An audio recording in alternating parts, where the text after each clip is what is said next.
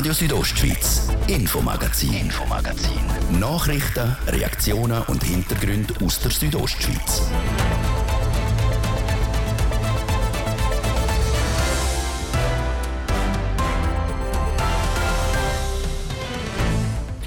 Die ersten Fälle von der Vogelgrippe in dem Winter. Jetzt sehe Vorsicht angezeigt, warnt das Amt für Lebensmittelsicherheit und Tiergesundheit vom Kanton Graubünden. Denn das idyllische Skigebiet Hochwang im Schamfik seit Jahren in der finanziellen Schieflage. Jetzt wollen die drei grossen Aktionäre aussteigen. Sie wollen ihre Anteile neuen Investoren übertragen und das für den symbolischen Betrag von 100 Franken. Und Onkologen warnen vor einer Zweiklassenmedizin. Krebspatienten sind immer wieder der Willkür der Krankenkassen ausgeliefert. Die entscheiden, ob eine Therapie gezahlt wird oder nicht. Eine Bündner Patientin erzählt, wo der Schuh drückt. Das Thema im ersten Teil heute im Infomagazin auf RSO vom Donnerstag, am 24. November. Im Studio ist Martin De Platzes. Einen guten Abend. Seit dieser Woche ist das Thema Vogelgrippe wieder aktuell. Im Kanton Zürich sind einige Fälle bekannt worden. Die ersten in dem Winter in der Schweiz. Das Bundesamt für Lebensmittelsicherheit und Veterinärwesen BLV hat darum heute Nachmittag schweizweite Massnahmen zu der Bekämpfung respektive der Prävention der Vogelgrippe herausgegeben. Über die hat Adrien Kretli mit dem Claudio Paganini geredet. Er ist der stellvertretende Kantonstierarzt von Graubünden und Glarus und der Leiter der Abteilung Tierseuchen. Laut dem Claudio Paganini gibt es da in der Region noch keine bekannten Fälle. Nein, wir haben in Graubünden noch keine bekannten Fälle. Wir müssen auch sagen, dass wir vielleicht zum Glück nicht ganz zentral betroffen sind. Wir haben nicht große Gewässer, große Seen bei uns ähm, und die Zugvögel fliegen uns ein bisschen vorbei. Und doch hat das BLV jetzt eine neue Verordnung herausgegeben, die unter anderem auch Graubünden betrifft. Schweizweite Massnahmen sind dort angedenkt. Vielleicht können Sie uns das ein bisschen näher bringen. Was für Massnahmen sind da vorgesehen? Genau, wie Sie vorhin gesagt haben, das kommt jedes Jahr wieder, wieder die aviäre Influenza oder Vogelgrippe. Das hat eben mit den Zugflügen zu tun. Wir haben letztes Jahr Massnahmen müssen treffen in der, in der ganzen Schweiz, aber nur entlang der größeren Gewässer und der größeren See. Wir sind nicht betroffen letztes Jahr, weil wir ja gemerkt haben, dass gerade der Fall in Zürich nicht eine Nähe hat zu den Hauptgewässern. Und weil man gemerkt hat, dass es äh, nicht mehr so eine Saisonalität gibt, äh, hat man entschieden, für die ganze Schweiz Massnahmen zu treffen. Wie konkret sehen die aus, die Massnahmen? Die ganze Schweiz ist als sogenanntes Kontrollgebiet äh, definiert worden. Und als solches müssen in dem Kontrollgebiet alle Geflügelhaltungen äh, verhindern, dass eben die Kontakt zwischen Nutzgeflügel und Wildtiervögeln stattfinden können. Wir haben verschiedene Haltungen oder Haltungsformen. Diejenigen, die schon einen Auslauf haben, der überdacht ist und äh, mit äh, Zäunen oder Netz abgeschirmt ist, können es weiterhin benutzen. Und diejenigen, die das nicht haben, müssen tatsächlich die, die Hühner, die Geflügel einstellen. Und als weitere Massnahme, oder das gilt auch sonst, ist eine Meldepflicht, wenn man ein Tier hat, das betroffen ist, auch in der Wildnis oder ähm, daheim im eigenen Hof, muss man das unbedingt melden? Es wäre gut, wenn wir das meldet. Wir haben unsere Partner schon mit informiert. Ich rede hier von Kantonspolizei oder AJF, also Amt für Jagd und Fischerei, damit sie auch involviert werden können in dem ganzen Prozess. Und natürlich auch unsere Tierärzte vor Ort an der Front. Wenn sie mit solchen Situationen konfrontiert sind, dann schauen wir das weitere Vorgehen miteinander zusammen. Wie merke ich jetzt als Laie, wenn ich irgendwo draußen einen Vogel sehe, ob der Vogelgrippe hat oder nicht? Was wäre das Anzeichen? Ja, das Anzeichen ist immer, wenn es krankhaft aussieht. Äh, aber die Hauptsymptome sind respiratorische Symptome, also geschwollene Augen, Nasenausfluss, Augenausfluss. Aber es können natürlich auch andere Symptome sein.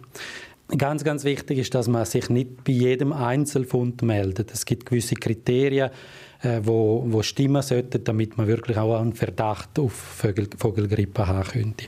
Also äh, eine gehäufte äh, Auffindung von, von Kadaver in kürzerer Zeit oder eben Nähe zum Wasser oder Wildwasservögel sind natürlich prädisponiert dafür.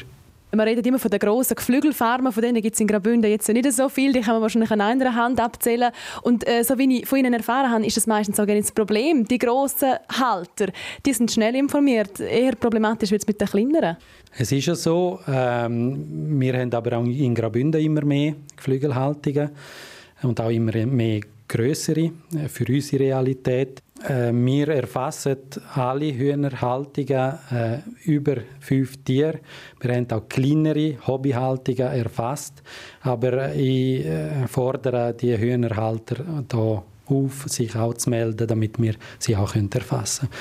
Es ist auch in dem Sinn wichtig, weil wir mit unserer Datenbank ähm, probieren oder werden versuchen, alle Hühnerhalter zu erreichen über einen SMS-Dienst, damit sie wirklich aus erster Hand auch Informationen können kriegen können.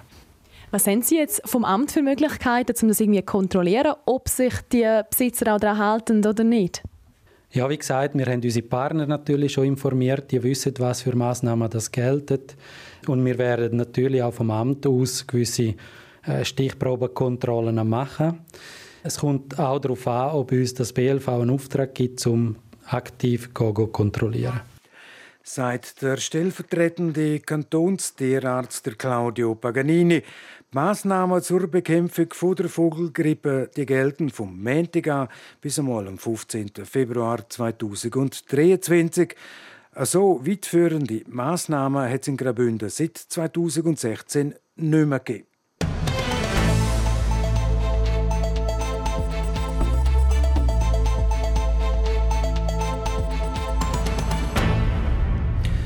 Das idyllische Skigebiet am Hochwang im Schamfik ist immer wieder in den Schlagzeilen, vor allem wegen dem Geld, wo fehlen tut. Und das trotz der Sparbemühen und Zustöpfe der Aktionärinnen und Aktionäre.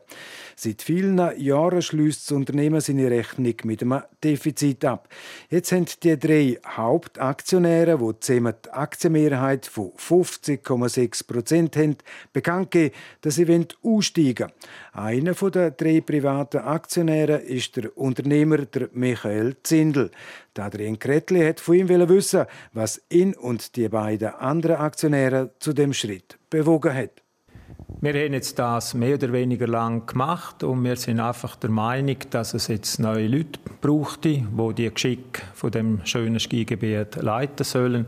Und darum wollen wir die Aktie weitergeben, um neuen Investoren eine Chance zu bieten. Wir sind jetzt natürlich schon über Jahre miteinander unterwegs und haben immer wieder die Frage gestellt, was ist richtig, sind wir die Richtigen? Und jetzt ist das in den letzten paar Wochen ist der, Entscheid gereift. Was macht das mit Ihnen selber auch? Ich denke, das Skigebiet liegt Ihnen wahrscheinlich auch am Herzen. Also wären Sie jetzt nicht neun Jahre, haben Sie mir vorher gesagt, dabei gewesen? Es liegt mir extrem am Herzen. Ich würde mich natürlich sehr freuen, wenn da neue, innovative Leute kämen und ich in einem Jahr einfach als Skifahrer dort raufgehen könnte, als Gast und nicht als Verantwortlicher, der halt immer auch eine gewisse Verantwortung eben spürt. Also wenn ein Pistenpfosten schräg ist, dann halt ja und dann wieder gerade stellen und in Zukunft würde ich vielleicht daran vorbeifahren. Also eine Änderung von der Perspektive, was Sie sich vielleicht auch wünschen. Eine Perspektive gegen Führung für das Skigebiet Hochwang, eine neue Chance mit innovativen Ideen. Was bedeutet das jetzt für den Hochwang als Skigebiet konkret, wenn es so einen Investorenwechsel gibt? Also was sicher auch noch neu und zu erwähnen ist, wir wollen auch, oder der neue Investor, der soll ein Paket in die Hand kriegen, einerseits von der Bergbahnen und andererseits auch vom Bergrestaurant Triemel, das gehört dazu. Und er soll auch die Chance haben, um noch ein Hotel und ein Restaurant und einen Shop und eine Bar, die unten bei der Talstation sind, auch dazu zu mieten oder zu kaufen so dass er ein gesamtes Angebot kann offerieren Und das scheint uns sehr wichtig, auch für die Zukunft. Das ist nicht immer so gewesen, aber jetzt die neuen Investoren, die sollen die Chance haben. Und wie haben Sie das jetzt geschafft? Eben, ich meine, Sie sind jetzt vom, vom Skigebiet, von der Sportbahnen eigentlich beteiligt. Das andere ist wahrscheinlich auch aufteilt auf andere Leute, die anderen Objekte.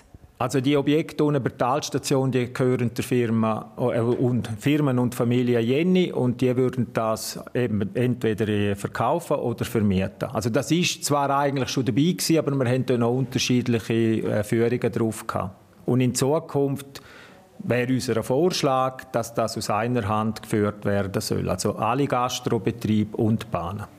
Und was schwebt Ihnen da für einen Mensch oder für eine Firma vor? Was für eine Investorengruppe oder was für eine Investorin würden Sie da zum ehesten sehen für das Skigebiet Hochwang? Schön wäre es natürlich, wenn es äh, Einheimische wären, wenn es in der Region bleibt. Aber wir sind da völlig offen, wenn ein Finanzinvestor kommt, der das als Hobby will betreiben, ist das sicher auch gut. Wir sind da völlig offen und wir wollen jetzt in den nächsten Tagen in den Prozess hineingehen und wirklich die, auf die Investorensuche gehen. Ich denke, da hat man auch gewisse Ansprüche oder, an die Person oder an die Firma. Der Hauptanspruch ist, dass das Gebiet gut weiter betrieben wird. Also wir haben hier nicht, äh, eben, meine, wir geben die Aktien ab für 100 Franken. Unser Anliegen ist wirklich, dass wir überzeugt werden von diesen neuen Investoren, dass die das nachhaltig, langfristig machen und gut machen. Und ich denke, der Hochwang oder ein Skigebiet, ein kleines Skigebiet irgendwo, ist immer ein bisschen ein Fass ohne Boden. Man, man gibt Geld rein, das haben sie jetzt in den letzten Jahren selber erfahren. Man gibt Geld rein, da fällt noch etwas an, da muss man etwas flicken. Der Skilift ist sehr alt. Man hat jetzt mit Mühe und Not geschafft, um ihn auf diese Saison her wieder zu betreiben. Und es ist immer so ein bisschen das Bibbern, wie lange wie lang hebt der Skilift noch. Ich denke, da muss die neue Investorin oder die Gruppe, die kommt, sicher auch gewillt sein, um da noch einen Haufen investieren. Wir haben jetzt in der letzten, im letzten Jahr eigentlich sehr viel investiert. Der Skilift der ist an Schur. Der wird in den nächsten Jahren keine grossen Investitionen mehr erfordern. Die Sesselbahn ist auch an Schur gebracht. Da läuft dann einfach im Jahr 26 die Konzession ab und der wird es dort mehr brauchen. Aber bis dorthin braucht es auch nicht mehr wahnsinnig viel, weil wir das jetzt, wie gesagt, bereits in den letzten Monaten gemacht haben das Skigebiet das macht jedes Jahr ein Defizit. Ich denke, das wird vielleicht auch ein Grund sein für einen Investor, der sagt, ah, vielleicht doch ein großes Risiko, wenn man doch da in den letzten Jahren eher null bis hinten raus gemacht hat, anstatt plus. Warum sollte ich da überhaupt noch investieren? Das ist wahrscheinlich auch eine Frage, die man sich stellen muss. Also, wenn nochmal zurückkommen auf die Immobilien, wenn man jetzt natürlich die auch noch reinnimmt und dort vielleicht sogar etwas Vorleistung erbringt, aber nachher dann auch den Ertrag kann steigern dann kann sogar wirklich etwas rausschauen. Und wenn man jetzt den Terminkalender mal anschaut, oder die, die nächsten Monate und Jahre, wie das jetzt weitergeht mit dem Hochwang, sind jetzt mal den anderen Aktionärinnen und Aktionären angeboten, um ihren Anteil von 50,6 Prozent zu übernehmen, für den symbolischen Batzen von 100 Franken. Wäre das Ziel, um das jetzt sofort zu übergeben, oder was, was schwebt Ihnen da vor? Also je früher das jemand übernimmt, desto besser kann er die Wintersaison 23, 24 vorbereiten. Und wir werden alles daran setzen, dass darum eine Übernahme früh kann stattfinden so früh wie möglich. Im schlimmsten Fall, wenn man niemanden findet, der das will übernehmen will, der da will investieren was passiert dann mit dem Skigebiet? Dann würden wir wahrscheinlich einen Marsch halt müssen einschalten und wirklich uns einmal überlegen, was machen wir jetzt. Was wir nie wollen, ist, dass wir drei Investoren wieder im, im Lead stehen, um äh, Wintersaison 23, 24 vorzubereiten und, ja, und aufzugleisen. Also auf Deutsch gesagt, wenn es niemand übernimmt, laufen die Bahnen im Winter 23, 24 nicht? Das soll keine Drohung sein, aber das Risiko ist schon sehr hoch, dass sie dann nicht laufen, ja. Was ist Ihr Wunsch für das Skigebiet Hochwang? Dass es weiter funktioniert, dass es am Leben bleibt, dass es so schön bleibt, wie es in den letzten Jahrzehnten war. Der Michael Zindel, einer der drei Hauptaktionäre der Sportbahn Hochwang AG, die sich auf die nächste Saison her zurückziehen Sie geben ihre Aktienanteil von 50,6 Prozent für symbolische 100 Franken ab und hoffen damit auf einen Neuanfang für das charmante Skigebiet im Schamfik. Das genaue Vorgehen werde das Wochenende an der GV besprochen. Das ist das Infomagazin auf Radio Südostschweiz. Jetzt eine kleine Unterbrechung für die Werbung, das Wetter und der Verkehr. Friday Deals bei Lidl. Ab dem 24. November gibt es Post 2 in 1 Akku- und Handstaubsauger für 99 Franken 10. Ecovacs Sug- und Wischroboter für 269 Franken. Oder Makita Akkubohrschrauber für 149 Franken. Lidl lohnt sich. Mehr als Black Friday. Bei Mariono erhalten Sie bereits heute 30% auf alles. Ausgenommen einige Marken. Bis bald bei Mariono. Der Herbst hat Style. Und tolle Preise. Fantastische C&A Season Deals. Jetzt bis zu 50% auf ausgewählte Artikel. In deinem C&A und online. Du bist du. Und wir haben Outfits dazu. C&A. RSO Cash Week. Cash Week. Cash Week. Gewinn in der nächsten Woche vom Montag bis Freitag täglich 1000 Franken im Bar. Leute ins Studio an, wähl ein Kuvert mit dem Code drin aus und schau live dabei zu, ob der Studiotresor damit knackt wird und du das Bargeld wünschst. Alle Infos im Radio und unter rso.ch. RSO Cash Week. Cash Nächste Woche vom Montag bis Freitag auf Radio Südostschweiz. Schönen Donnerstagabend, es ist jetzt halb sechs. Das Wetter, präsentiert vom Mineralbad Bon Engadina in Schkuhl. Erholung pur in der traumhaften Unterengadiner Bergwelt. Mineralbad-schkuhl.ch die Nacht auf morgen der wird wechselnd bewölkt. Morgen Freitag am Vormittag ist es ziemlich sonnig. Gegen den Nachmittag nehmen die Wolken immer mehr zu. Es sollte aber bis am Abend meistens trocken bleiben. Die Temperatur am Morgen 9 Grad, höchstens zu Chur. Zu Davos gibt es 3, zu Arosa und St. Moritz 2 und zu höchstens 4 Grad. Am Samstag hat es viele hochnebelartige Wolken. Die lockern sich im Tagesverlauf langsam auf und am Sonntag wird es ziemlich sonnig. Verkehr präsentiert von der Züst AG in Chur. Ihre Fachmann für Dienstleistungen im Bereich Elektrowerkzeug. züstag.ch da wir drüblich Feierabendverkehr durch die Stadt Chur, Masanzer und Kasernenstraße stadtauswärts. Und auch durch das Weltstörfli müssen wir ein bisschen mehr Zeit einplanen. Und dann haben wir noch die Passübersicht für euch. Wintersperre haben San Bernardino und Umbreil. Schneebedeckt sind folgende Oberalp, Lukmanier, Splügen, Albula und der Flüelenpass. Allen unterwegs, gute Fahrt. Verkehr. Und das ist jetzt der zweite Teil vom heutigen Infomagazin mit dem Martin De Platzes. Radio Südostschweiz, Infomagazin, Infomagazin. Nachrichten, Reaktionen und Hintergründe aus der Südostschweiz.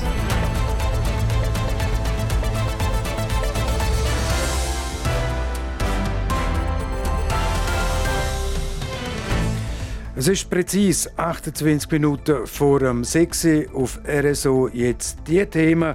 Onkologen warnen vor einer Zweiklassenmedizin.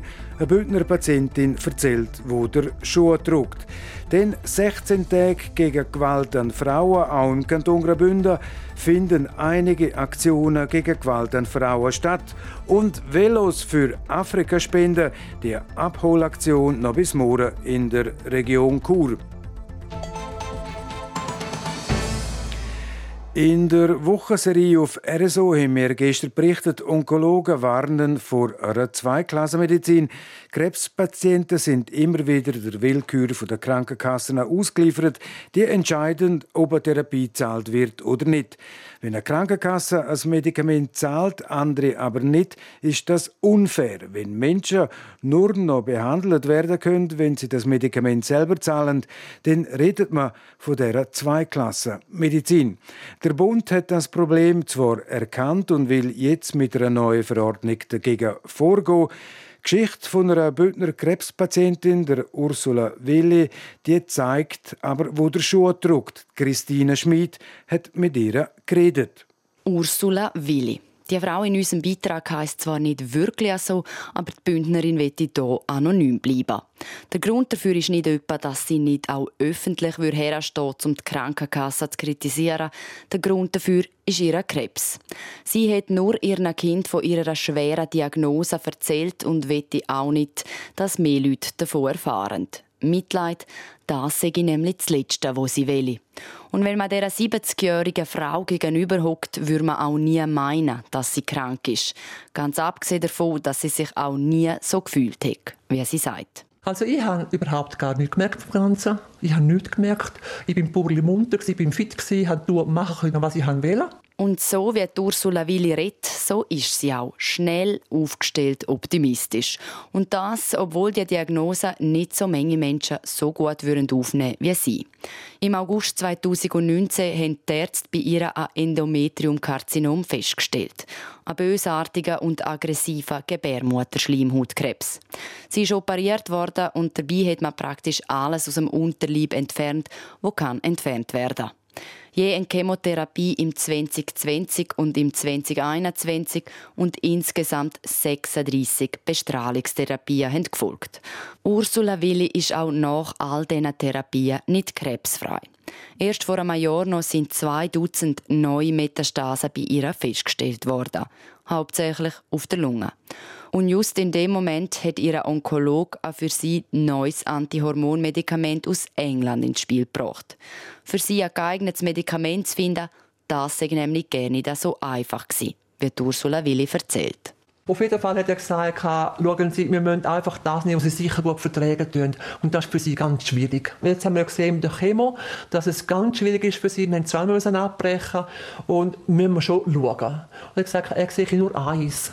Er sehe nur eins zum Nehmen und das haben sie dann bestellt in England. Am 14. Januar von dem Jahr hat Ursula Willi damit angefangen, das Medikament einzunehmen. Ein Medikament, das gut 1000 Franken im Jahr kostet und off-label ist.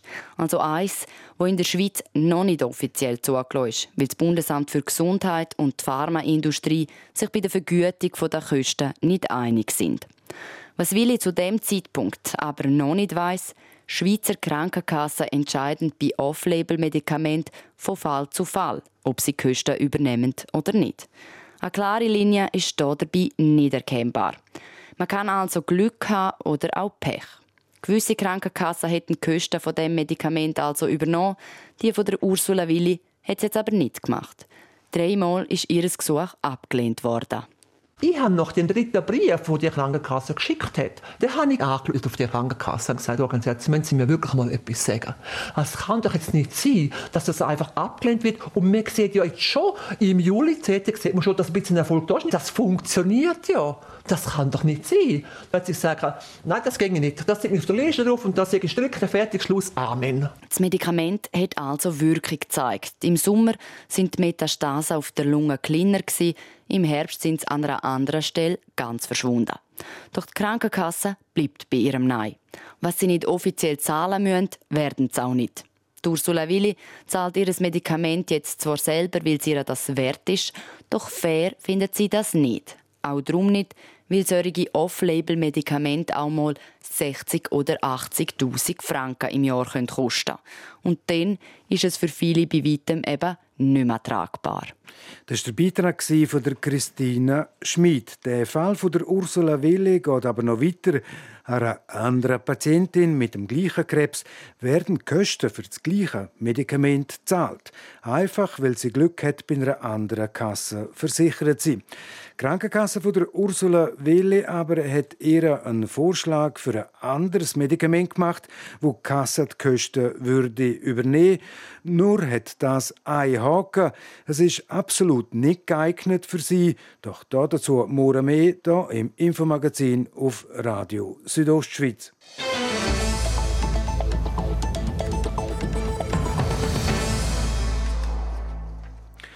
Häusliche Gewalt ist weltweit ein massives Thema. Allein letztes Jahr sind in der Schweiz 11.000 Personen Opfer von häuslicher Gewalt geworden. In den meisten Fällen, 60 Prozent, sind Frauen Opfer von der häuslichen Gewalt.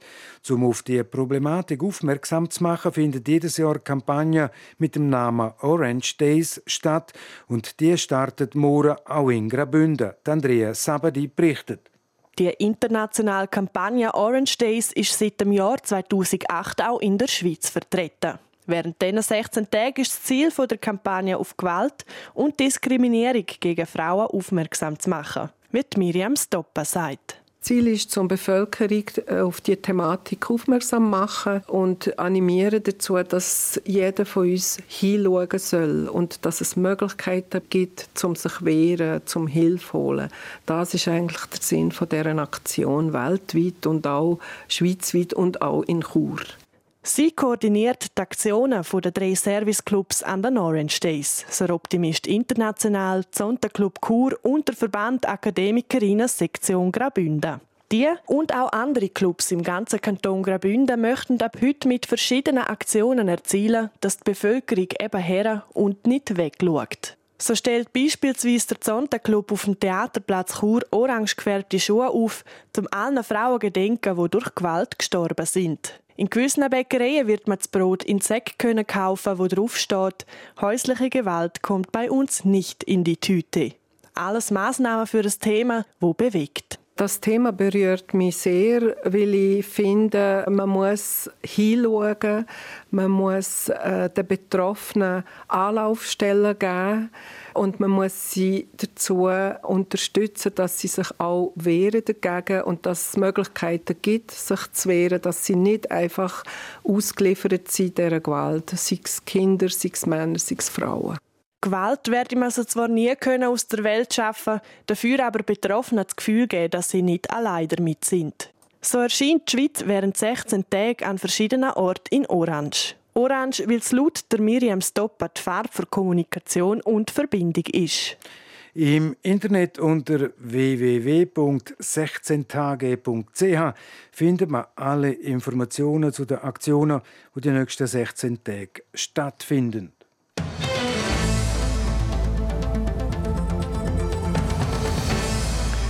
In der Schweiz brauchen die meisten Leute das Velo, um zur Arbeit zu fahren, wenn es kurze Distanzen sind oder auch in der Freizeit für ein Ausfährtchen. In anderen Ländern, vor allem ärmeren Ländern in Afrika, ist das Velo für die Menschen das Fortbewegungsmittel schlechthin.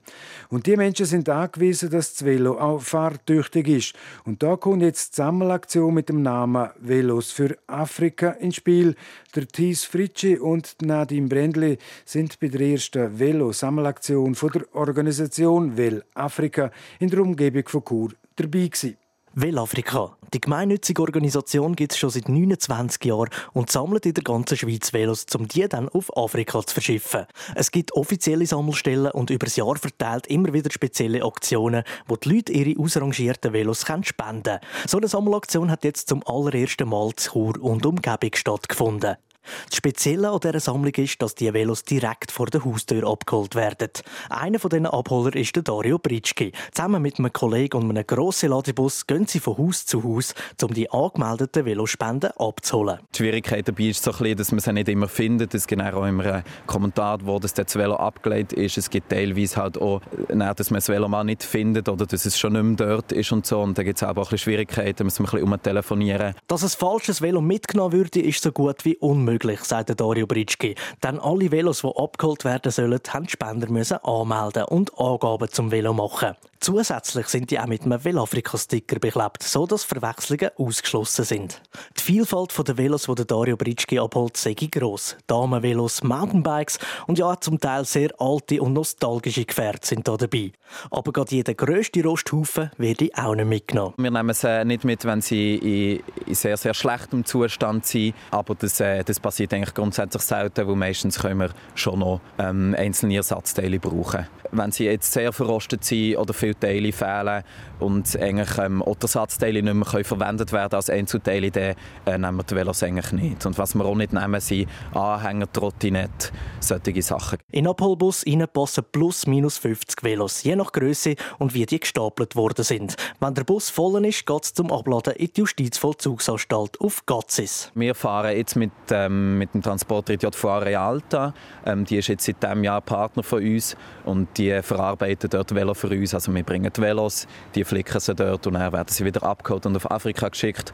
Und die bekommen jetzt auch die Velos und sind auch Zwischenlager. Da haben sie sicher mal für ein Zeitchen genug Arbeit. Von der JVA gehen die Velos dann auf Basel, was in einem Container weiter Richtung Afrika geht. Und das sind nicht wenig. Rund 500 Velos werden heute und morgen im Kanton Graubünden gesammelt, damit Leute und Familien auch im hintersten Ecken von Afrika ein bisschen Mobilität haben können. Velo, die nicht angemeldet sind, können jederzeit das ganze Jahr bei Sammelstellen von Well Afrika abgegeben werden. Und wie die Sammelaktion von heute in der Region von Chur ausgesehen hat, das zeigt die Sendung Rondo heute Abend im TV Südostschweiz.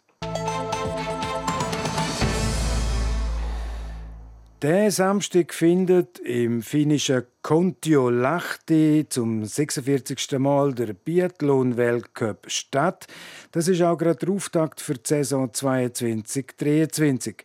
Wie die Bündner Athleten sich auf diese Saison vorbereitet haben und was sie sich vorgenommen haben, dann Schlegel mit einer Vorschau. Ein trainingsreicher Sommer ist vorbei. Ab Samstag gilt es ernst für zwei Bündner Biathleten, für der Serafin Wiesner und der Laurin Fravi. Der Serafin Wiesner wird der Auftakt aber nicht im Weltcup bestreiten. Er ist nicht im Aufgebot und startet vorderhand im IBU Cup, wo in Idre in Schweden stattfindet. Auf die neue Saison hat der Biathlet aus Trin Mulin sich mit neuen Trainern vorbereitet. Und mit diesen Coaches hat sich auch das Training ein bisschen verändert, wie der 32-Jährige sagt. Wir haben viele Grundlagen gemacht, viele lange Einheiten, dass wir dann hoffentlich über den ganzen Winter mit unseren vielen Wettkämpfen auch gute Grundlagen haben. Trainiert haben er und der Laurin Fravi vor allem auf der Rollski, weil es wegen der warmen Temperaturen nicht gross Schnee hatte. Das war laut dem Serafin Wiesner aber kein Nachteil. Schließlich sagt das Training recht ähnlich. Für die Saison sei er parat und im Hinblick auf die erwartet der Biathlet aus Trin, der schon zweimal an der Olympia mitgemacht hat, ein rechtes Programm. Unter anderem steht bei ihm auch die Weltmeisterschaft im deutschen Oberhof auf der Liste. Für die Qualifikation für die WM ist ein Top 25 Resultat gefordert und äh, das ist natürlich mein Ziel, das zu erreichen. Und wenn alles zusammenpasst mit dem Schiessen, mit dem Laufen, dann ist das sicher möglich. Und auch der 23-jährige Laurin Fravi aus Land Schlenz ist parat für die Saison. Er möchte sich unbedingt für die Europameisterschaften qualifizieren, die im Januar vor seiner Haustür auf der Lenzer Heide stattfinden.